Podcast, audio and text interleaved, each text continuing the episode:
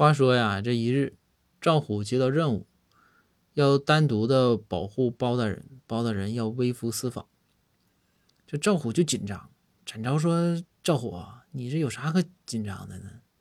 赵虎说：“张哥，这包大人毕竟是上级领导，我这也没陪着包大人单独出去过呀。你说这有点气氛，有点尴尬。我倒不是说我保护不了包大人，咱这能力，展哥你也知道。”然后这个时候，展昭就说：“说赵虎，这没事儿，跟领导接触呢，我还是比较有经验的。你吧，领导就爱听那些好听的，你就捧着点领导说呗，对不？别冷场就行。”赵虎说：“说，哎呀，行啊，展哥，那我尽力吧。”于是第二天呢，这赵虎这陪着包大人就微服私访，在走在大街上。这赵虎啊，就总想找什么话题。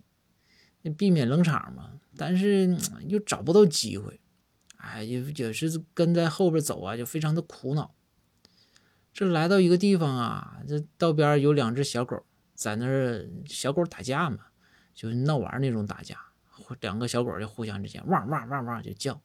这个时候包大人看着看着啊，包大人就一时兴起学了两声，包大人汪汪汪汪，包大人就逗两个小狗这包大人刚汪完。